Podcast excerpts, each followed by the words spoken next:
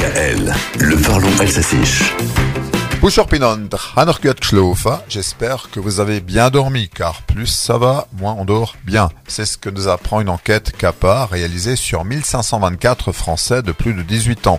Depuis 5 ans, la solution digitale d'Adico mène l'enquête sur notre sommeil, car c'est un vrai problème social, selon CAPA. Et le manque de sommeil impacte de plus en plus notre comportement au travail.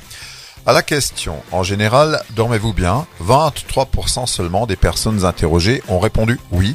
Elles étaient 45% en 2018. Unterno, via lang 21% dorment environ 7 heures par nuit. 2% plus de 10 heures, là c'est dormir comme une marmotte à Montmeltier. À force de mal dormir, bien sûr, on ne se sent pas au meilleur de sa forme. 80% des sondés estiment qu'ils ne sont pas prêts pour leur journée de travail.